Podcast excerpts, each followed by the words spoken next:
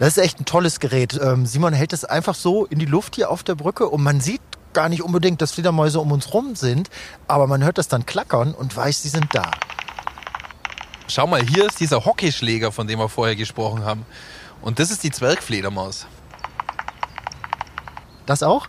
Genau, hier ist sie. Die fliegt gerade direkt über unseren Köpfen. Guck mal. Ja, wenn ich hochgucke, sehe ich sie nicht, aber ich sehe ja auf. Oh doch, jetzt gerade habe ich eine gesehen mit rasender Geschwindigkeit an uns dran vorbei. War das dieselbe, die wir gerade gehört haben? Genau, genau. Also du hast genau gesehen, die ist hier den Weg runtergeflogen und dann haben wir hier die Rufe aufgesammelt und zack ist sie an uns vorbei und über die Brücke. Winnies wilde Nachbarn. Ein Kinderpodcast der Deutschen Wildtierstiftung.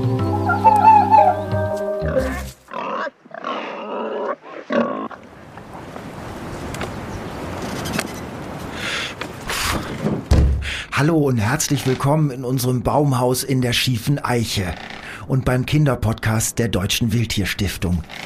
Ich bin Henrik und mit unserem Team bin ich in dieser Podcast-Folge unterwegs auf der Suche nach Fledermäusen in der Stadt. Und bei mir sind natürlich Eichhörnchen Winnie Jawohl. und Elli. Hallo, ich bin Ellie, ich bin neun Jahre alt und ich habe schon mal so eine Bootsfahrt gemacht, äh, wo wir Fledermäuse unter einer Brücke sehen konnten. Fledermäuse. Hm, habe ich schon länger keine mehr getroffen. Ich so äh, tagaktiv, die so äh, nachtaktiv. Aber hier im Baumhaus in der schiefen Eiche könntet ihr euch schon mal begegnen. Nee. Eichhörnchen und Fledermäuse, die mögen ja beide gerne Höhlen und Spalten in alten Bäumen. Nee, nee, die sollen schön wegbleiben, diese Flederdinger. Die trinken ja sogar Blut. Also ich habe neulich ein Buch gelesen und da steht, dass Fledermäuse Falter, äh, Käfer und Mücken essen. Ihr habt beide recht. Hier in Deutschland leben keine blutsaugenden Fledermäuse, aber es gibt sie in Lateinamerika. Da heißen die dann Vampirfledermäuse. Das hat mir Simon, der Fledermausexperte, erzählt. Ich so fünf Meter Sprung in die Baumkrone. Rette sich, wer kann. Winnie, chill mal.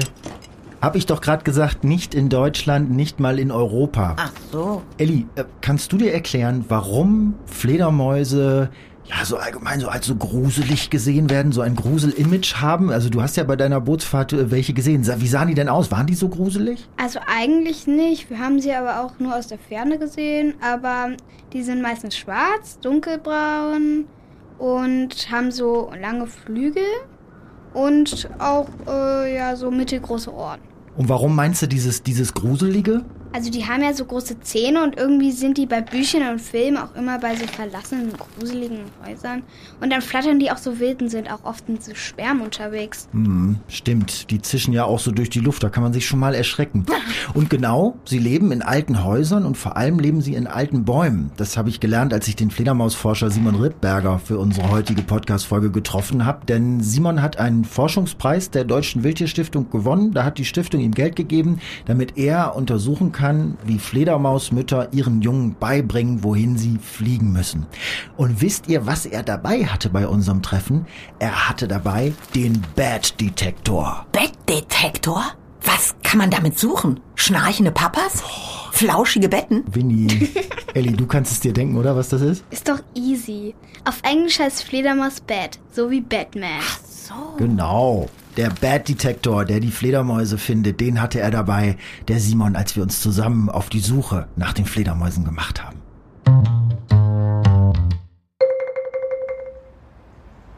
Hallo Simon, schön dich zu sehen. Ja, hallo Hendrik. Simon, du bist ja total bepackt. Du hast einen riesigen grauen Rucksack dabei. Ähm, was ist da drin? Was zu essen für uns oder was hast du mitgebracht? Ja, nee, zu essen gibt's halt nichts. Da sind lauter Hilfsmittel drin, damit wir nachher die Fledermäuse hören und sehen können. Hilfsmittel, was heißt das? Was pack mal aus?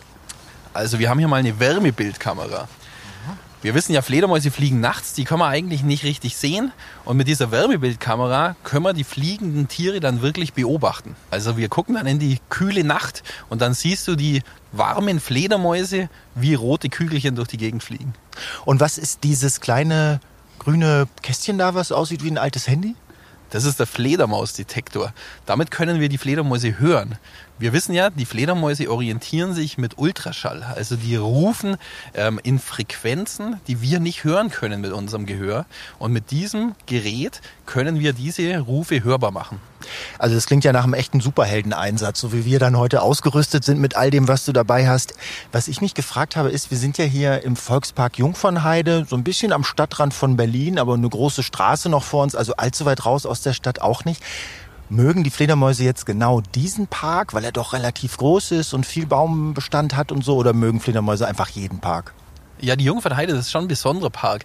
Du siehst ja, der Park, der hat Bäume, der hat Büsche, der sieht auch nicht besonders aufgeräumt aus. Also hier liegen abgebrochene Äste am Boden, da können sich Insekten entwickeln und Insekten sind ja das Futter für die Fledermäuse. In den Bäumen können sie in den Löchern, wo Äste abbrechen, wo Spechte Höhlen bauen, können sie wohnen den, den Tag über und so finden sie hier eben alles Schlafplätze und auch Futter. Aha, das heißt also, wenn ich diese großen Löcher in den Bäumen sehe, dann weiß ich, da wohnen die Fledermäuse drin? Nicht in jedem Loch, aber häufig können die da tatsächlich drin den Tag verbringen. Und du siehst ja auch auf der anderen Straßenseite, das sind Wohnhäuser. Das sind so Blöcke mit ähm, Blech der, am Dach und da entstehen kleine Schlitze und in solchen kleinen Schlitzen sitzen tatsächlich auch Fledermäuse. Und wenn die Fledermäuse dann abends aufwachen und ihre Quartiere verlassen, dann kriegen die erstmal Durst und suchen Wasser. Ja, und hier im Park, da gibt es einen größeren See und da können die Tiere dann eben hin und trinken. Und außerdem gibt es am Wasser meistens Insekten. Dann finden sie da natürlich auch gleich Futter. Dann lass uns da mal hingehen zu dem See. Ist weit? Nee, ist ganz nah. Auf geht's. Ja, los, auf geht's. Du bist aber ganz sicher, dass wir welche sehen, dass die nicht noch Winterschlaf machen, oder? Jetzt Ende April, weil wir haben ja auch schon noch so ein bisschen dickere Jacken an. Also Sommer ist es noch nicht. Ja, ja, das stimmt, aber die sind schon unterwegs. Ich habe wirklich schon welche gesehen vor meinem Balkon. Und warum machen die eigentlich Winterschlaf, die Fledermäuse? Und was machen die dann da rumhängen? Ja, genau, sozusagen. Also die fressen ja Insekten und im Winter gibt es ja sehr wenig Insekten. Das heißt, die Fledermäuse finden kaum Futter und deswegen müssen die Energie sparen. Ja, und dann gehen die an Orte, wo es sehr kalt ist, senken ihre Körpertemperatur ab auf wenige Grad über Null und haben einen ganz langsamen Herzschlag von wenigen Schlägen pro Minute, vielleicht drei bis acht Schläge pro Minute. Ja, also wichtig ist auch, dass die Temperatur möglichst stabil ist. Und das ist oft der Fall in unterirdischen Quartieren, also sowas wie ein Keller oder vielleicht auch eine alte Festung oder ein Schloss. Also hier in der Nähe gibt es tatsächlich ein bekanntes Winterquartier, die Zitadelle Spandau. Das ist so eine alte Festung mit dicken Mauern. Da können sich die Tiere drin zurückziehen und dort können sie den Winter verbringen. Und da gibt's nicht die Gefahr, dass dann andere Tiere da auch mal in das Winterquartier reinkommen und denken, ah, oh, lecker, Fledermäuse und die aufgefressen werden? Ja, sie müssen sich schon sichere Plätze suchen. Die ziehen sich zum Beispiel in Spalten zurück, wo sie von anderen Tieren nicht gesehen werden. Dass da zum Beispiel, wenn ein Waschbär oder ein Marder reinkommt oder auch eine Eule, dass die dann eben nicht gesehen und gefressen werden. Fledermaus zum Abendessen stelle ich mir eh nicht so lecker vor, aber ich bin ja auch keine Eule und kein Marder.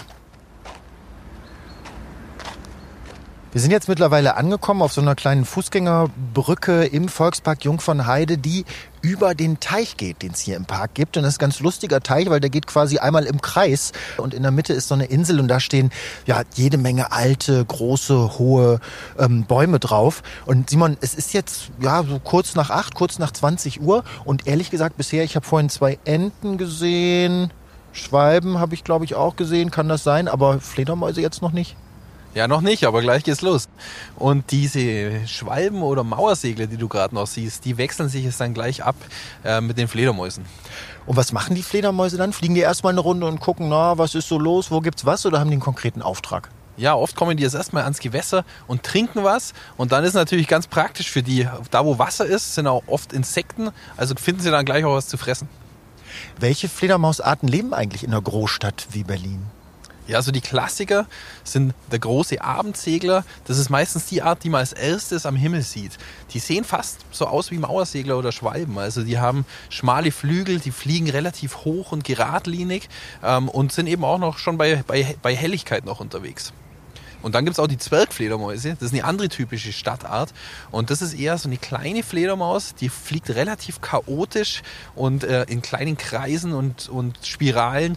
Und häufig sieht man die tatsächlich auch an den Straßenlaternen jagen. Okay, dann wollen wir jetzt mal Ausschau halten, ob wir irgendwo welche entdecken. Müssen wir eigentlich flüstern? Ist das besser beim Fledermaus beobachten?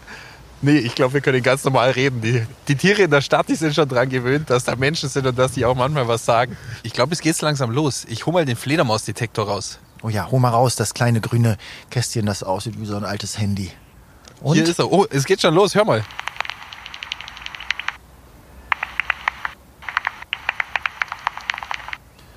Was machst du jetzt eigentlich genau mit dem Ding? Also Simon steht hier auf der Brücke und es sieht aus, als wenn er ein altes Handy in der Hand hat und das hält er in der Luft und guckt aber ganz begeistert dabei.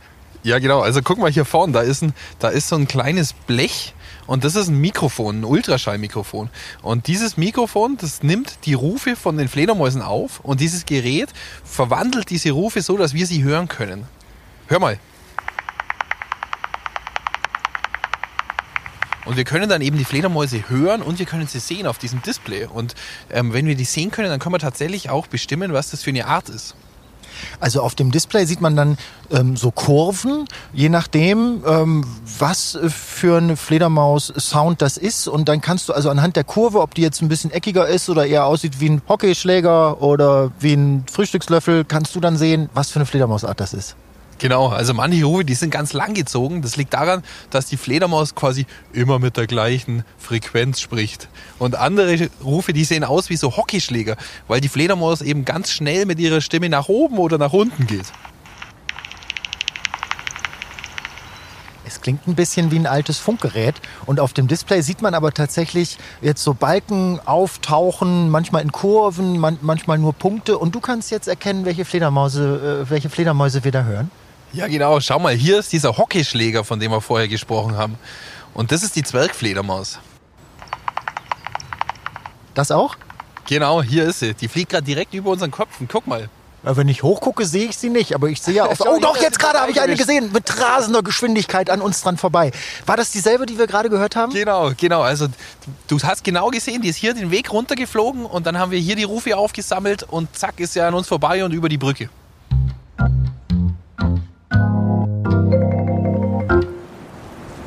So, Ellie und Winnie. Ich habe euch die Aufnahme der Zwergfledermaus, die wir da gemacht hatten, auch nochmal mitgebracht. Ellie, hör mal, hör mal gut zu jetzt. Wie klingt das für dich? Also, naja, da ist ja so ein Klackern dabei. Das hört sich so an, als würde man mit einem Stock auf eine Tischplatte hauen. Und dann gibt es ja auch so etwas hellere Geräusche und die hören sich so ein bisschen an wie Vogelzwitschern. Für mich klingt's wie wenn einer ein paar lose Zähne im Gebiss hat. Aber ist doch abgefahren, oder? Dass wir das normalerweise nicht hören können. Dabei machen die Fledermäuse die ganze Zeit Geräusche und fliegen eigentlich brüllend durch die Luft. Wie funktioniert denn eigentlich diese Ultraschallortung? Wie finden sich die Fledermäuse denn zurecht? Eine prima Frage für meine schlaue Buchmaschine. Wir bugeln das.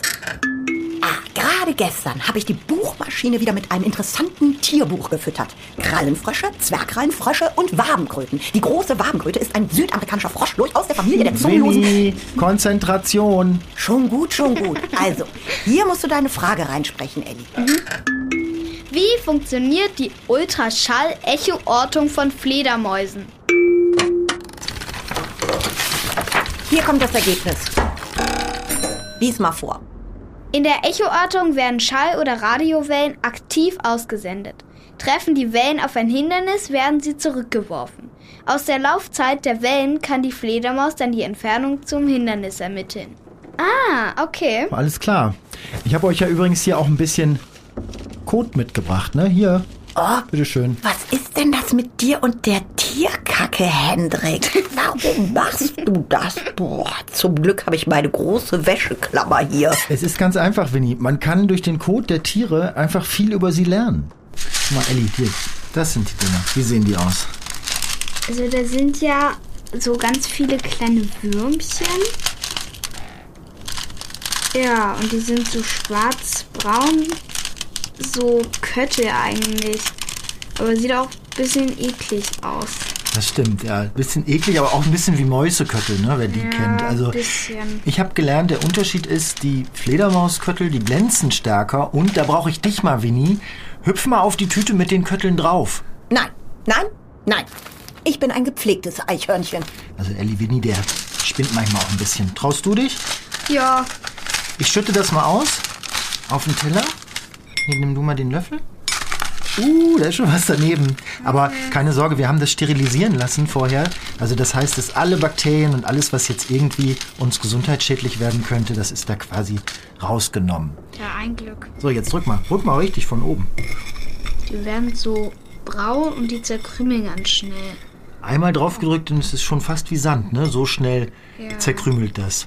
Und Simon, unser Fledermausexperte, der hat mir bei unserem gemeinsamen Ausflug erklärt, warum das so ist. Also mittlerweile ist es ganz schön dunkel geworden hier im Park. Ähm, die Sonne fast ganz weg. Und Simon, wir sehen eine ganze Reihe Fledermäuse übers Wasser zischen, äh, ähm, die da fleißig am Jagen sind. Was für Insekten futtern die eigentlich? Alle? Ja, verschiedene Arten fressen verschiedene Insekten. Ja, also die Zwergfledermaus, die ist ja klein, die frisst natürlich auch kleine Insekten. Ja, also die frisst sowas wie Mücken und die, die sammelt sie sich im Flug. Und dann gibt's andere Arten, äh, die sammeln zum Beispiel Insekten von Blättern ab, also zum Beispiel schlafende Schmetterlinge. Und dann gibt's große Arten von Fledermäusen, die brauchen natürlich größere Insekten und die sammeln sich zum Beispiel am Boden ähm, Laufkäfer, also richtig große Käfer. Und das sieht man tatsächlich auch am Kot. Also wenn man sich Fledermauskot mal genau ansieht, der glitzert so. Das sind lauter kleine Stücke von, von Insekten. Ja, also das sind Insektenpanzer, die ähm, zusammengepresst in so einem kleinen Kotpellet sind. Hier in Deutschland und in Europa essen die Fledermäuse nur Insekten. Das ist ja so, ne? Aber du bist ja schon durch die ganze Welt gereist, um Fledermäuse zu erforschen, oder? Was, was fressen die anderswo? In Lateinamerika zum Beispiel, da fressen die alles Mögliche. Da gibt's Fledermäuse, die trinken Nektar aus Blüten, so wie Kolibris. Es gibt aber auch welche, die fressen Früchte von Bäumen. Und dann gibt's meine Lieblingsfledermausart vielleicht, an der ich lang gearbeitet habe, die echten Vampire, die trinken wirklich Blut. Boah, Blut trinken wie so ein Vampir. Wie machen die das denn? Na, die haben ganz scharfe Zähne, die sind scharf wie Rasierklingen und damit machen die zum Beispiel bei einer Kuh auf der Weide einen kleinen Schnitt in die Haut und dann kommt da Blut raus und das können, das können sie dann eben mit der Zunge auflecken. Na lecker. Und ist das denn bei denen dann auch so, wie ich das von anderen Fledermausarten auch gelesen habe, dass die auch ganz soziale Wesen sind? Also dass die richtig Freundschaften schließen, dass die gerne in Gruppen leben? Oder ist das bei diesen blutsaugenden Fledermäusen dann anders? Die Vampire sind tatsächlich besonders sozial. Also bei, den, bei denen gibt es soziale Bindungen, die sind ta- tatsächlich ähnlich und vergleichbar mit unseren menschlichen Freundschaften. Wenn es dann dem Tier schlecht geht, weil es zum Beispiel in der Nacht kein Futter gefunden hat, dann, dann gibt es andere Tiere, die mit ihm bekannt sind und befreundet sind, die dann das Blut, das sie gefunden haben, hochwürgen und ihrem Partner zum Fressen geben. Das klingt nicht so lecker, aber wenn man sich's vorstellt, ist es natürlich sehr nett, dass sie einander helfen, wenn es dem anderen schlecht geht. Genau, das kann unter Umständen Leben retten. Also das heißt, die haben richtig Freundschaften, die haben Kumpels, die treffen sich immer wieder mit denselben anderen Fledermäusen. Stimmt das? Das ist tatsächlich so. Also zum Beispiel die Weibchen bei uns in Deutschland, die treffen sich jedes Jahr an ihrer eigenen Geburtsstätte. Das heißt, äh, man nennt das eine Wochenstube. Ja, dort, wo die Tiere selbst auf die Welt gekommen sind, kommen sie im nächsten Jahr hin und bringen dort selber ihre Jungtiere zur Welt. Und so treffen sich die gleichen Tiere jedes Jahr nach dem Winterschlaf wieder am gleichen Ort. Und die Väter, was machen die in der Zeit? In der Kneipe oder Fußball gucken oder? ja, die sind tatsächlich. Nein, ich mach Spaß. Natürlich gucken Fledermäuse kein Fußball. Aber du hast ja jetzt auch nur von den Weibchen gesprochen, deswegen dachte ich, frag mal nach den Mädchen. Ja, genau. Aber so ähnlich ist es schon. Also die Weibchen sind tatsächlich alle alleinerziehende Mütter. Also die Väter, die kümmern sich nicht um Nachwuchs. Die sind irgendwo in den Männchenquartieren und verbringen dort den Sommer. Also nicht sehr fortschrittlich, aber so ist das eben in der Natur bei den Fledermäusen. Genau, keine Gleichberechtigung. Also gehört haben wir die Fledermäuse jetzt ja durch deinen Fledermausdetektor und wir haben auch ein paar ganz schnell rumfliegen sehen. Ähm, wir haben aber die Wärmebildkamera noch gar nicht rausgeholt. Ja, hier ist sie. Schau mal, ich mach sie mal an. Das, Also es sieht eigentlich aus wie so ein kleines, schwarzes, etwas zu dickes Fernrohr mit drei grauen Knöpfen obendrauf. aber jetzt guck mal einfach mal hier den, den Weg runter. Ja, und schau mal hier. Da, seh, da sehen wir jetzt tatsächlich schon drei Tiere direkt hier an den Bäumen und an den Hecken jagen. Er guckt die ganze Zeit durch und ich darf gar nichts sehen. Ah, Na, jetzt darf ich auch mal gucken, ja? Okay, ich kneife ein Auge zu und jetzt schaue ich da durch. Oh, und es wird auf einmal alles hell, ne? Wärmebildkamera, also obwohl es schon dunkel ist, wird die ganze Umgebung wie hell und ich sehe rote und gelbe Punkte an einem Baum, aber das ist das nicht, was wir suchen, ne?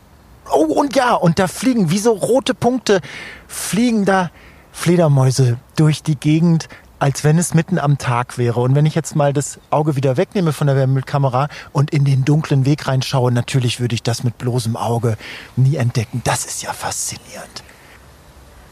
Was mache ich denn eigentlich, wenn ich in der Stadt mal eine verletzte Fledermaus irgendwo rumliegen sehe? Du hast ja schon gesagt, die kümmern sich auch umeinander, aber wenn sich dann mal keiner kümmert, kann ich mich dann kümmern? Soll ich mich kümmern? Also immer Handschuhe anziehen und dann kann man die Tiere in eine in den Schuhkarton oder eine andere Schachtel packen. Man kann ihnen Wasser anbieten und dann am besten erstmal nachgucken, was ist denn die Fledermaus-Hotline in deiner Stadt. Also in den meisten Städten kann man dann eben ein Telefon anrufen. Da sind dann Fledermaus kundlich erfahrene Leute und die kommen dann unter Umständen vorbei und holen das Tier ab. Simon, was mich jetzt am Ende noch interessieren würde und bestimmt auch viele Kinder, die uns zuhören, wie bist du eigentlich Fledermausforscher geworden und was macht man da den ganzen Tag oder die ganze Nacht ja vielleicht eher? ja, das war mehr oder weniger Zufall.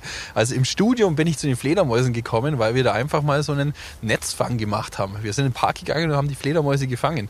Und dann, als ich dann die erste Fledermaus in meiner Hand gehabt habe, das war eine Zwergfledermaus, kann ich mich noch erinnern, als wäre es gestern gewesen, obwohl es 20 Jahre her ist. Aber da habe ich mich sofort verliebt. Mega spannender Beruf. Und das war auch ein mega spannendes Treffen mit dir, Simon. Ganz, ganz vielen lieben Dank. Ja, war toll. Danke, Hendrik. Tschüss. Ciao. Leute, wisst ihr was? Ich wäre total gern Fledermausforscher im Zweitberuf. Das hat mir so einen Spaß gemacht. Also ich fand besonders spannend, das mit diesem Fledermauskot, wo der so schnell zerkrümelt ist. Äh, kennt ihr den schon? Was ist braun und fliegt durch die Luft? Eine Ledermaus. Ich sehe schon, Benny.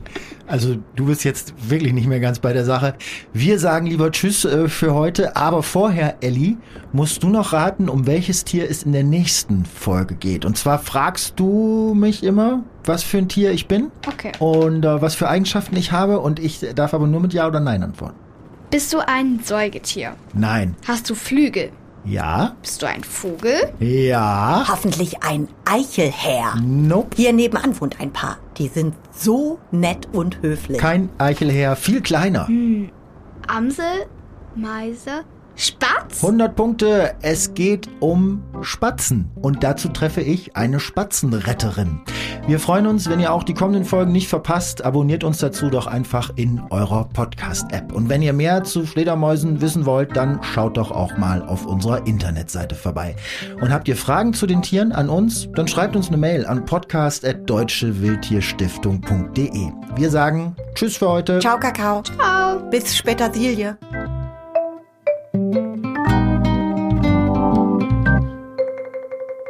Ich habe noch einen. Also, treffen sich zwei Mäuse, sagt die eine zur anderen. Ey, bist du noch mit der Fledermaus zusammen? Was? Mir hat er gesagt, er ist Pilot.